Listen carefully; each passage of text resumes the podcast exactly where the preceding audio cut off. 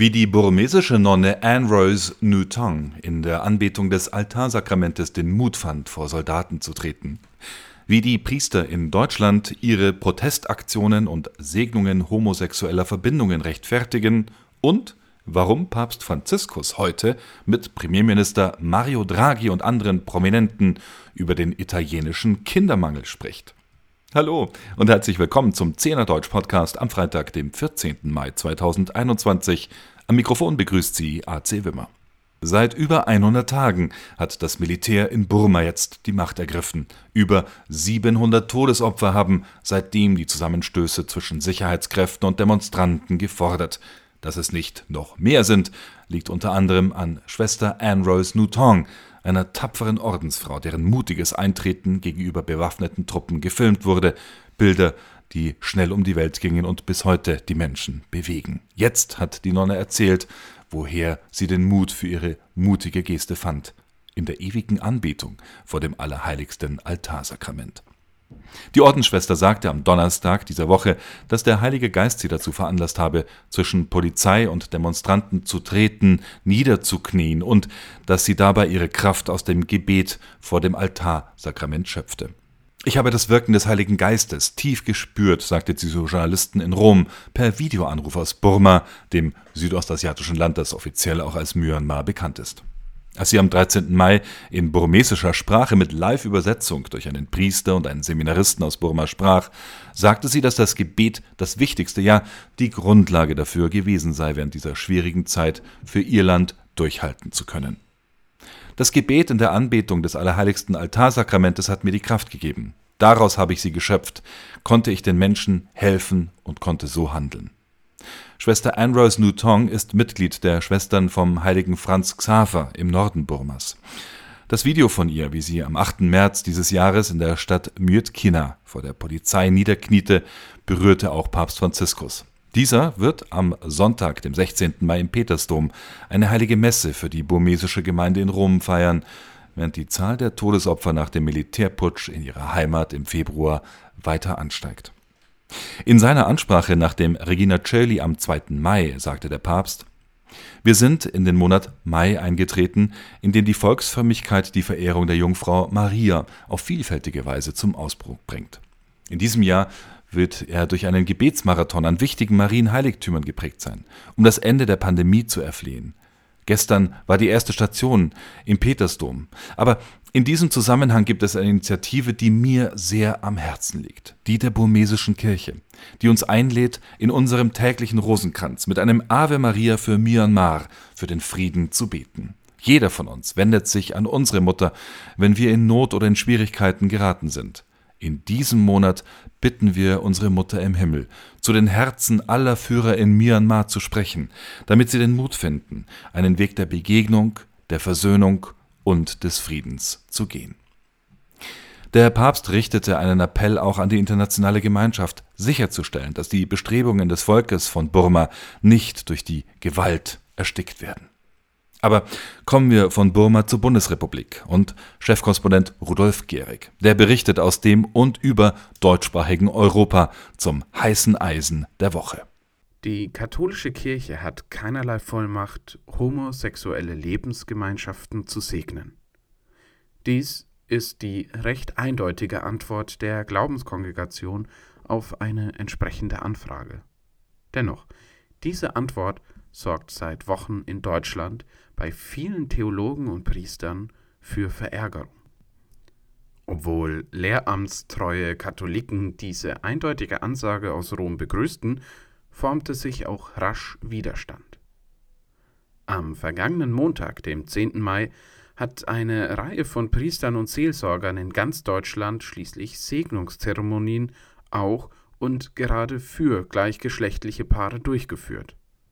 Die Organisatoren des Protesttages riefen unter dem Hashtag Liebe gewinnt zu, Zitat, Segnungsgottesdiensten für Liebende auf.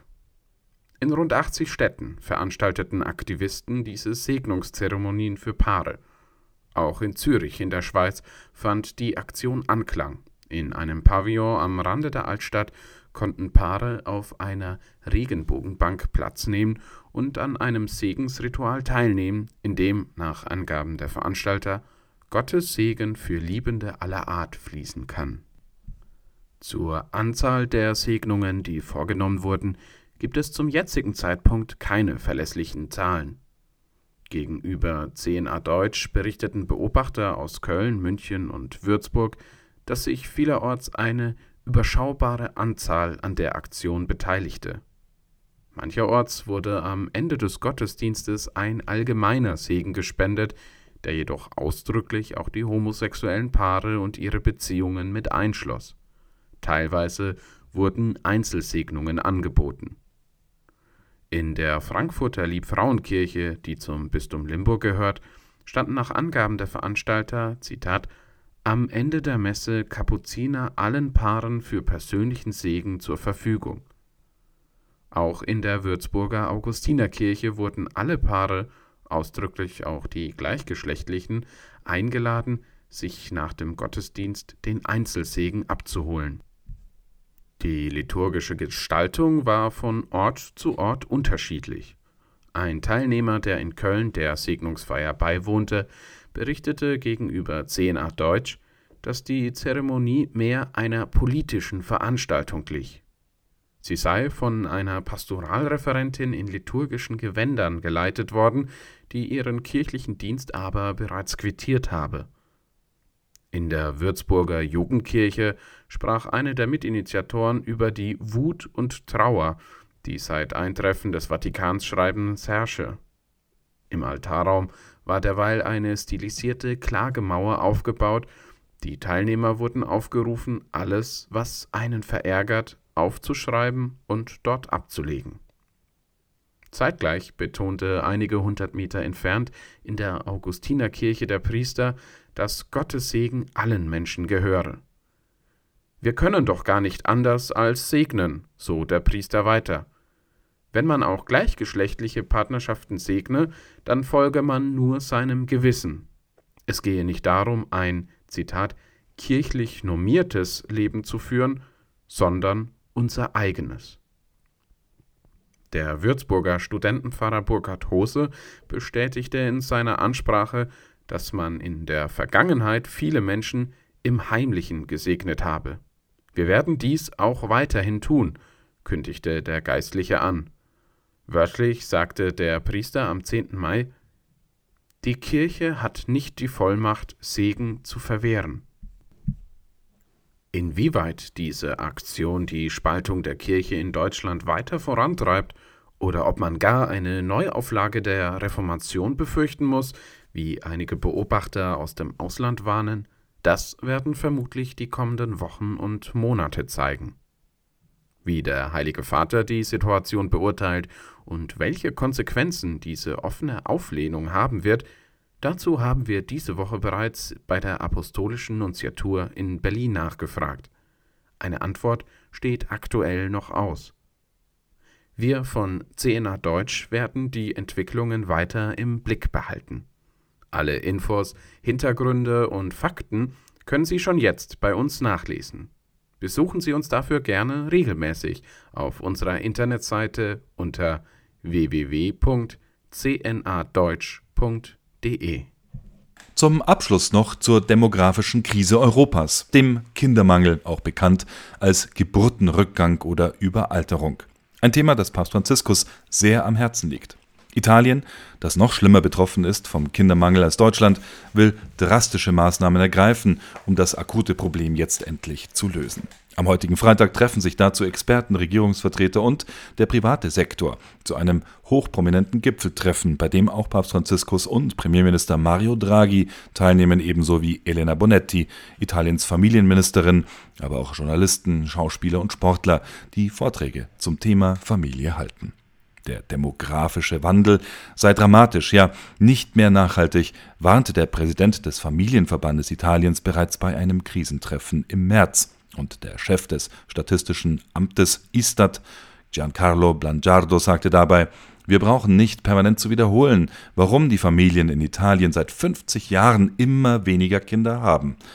Natürlich liebten nach wie vor Italiener ihre Familien, so Blangiardo. Aber, Zitat, Kinder kosten Geld, Kinder verursachen vermeintliche Einschränkungen, Kinder erschweren die Berufstätigkeit der Mütter, Kinder haben manchmal einfach keinen Ort, an dem sie betreut werden können, eine Vorschule, Kindertagesstätte und andere Dinge dieser Art. Und das kulturelle Klima belohnt Familien, die Kinder haben, nicht. Blangiardo möchte, dass der Staat den Post-Pandemie-Wiederherstellungsfonds der Europäischen Union nutzt, um die Hürden für Elternschaft abzubauen und nennt es vielleicht die einzige Möglichkeit, die wir haben. Papst Franziskus indessen hat bereits öfters daran erinnert, dass es auch um die Gründe für dieses kulturelle Klima gibt, das so kinder- und familienfeindlich sein kann. Europas niedrige Geburtsrate sei das dramatische Ergebnis einer Missachtung der Familien, so Papst Franziskus wörtlich.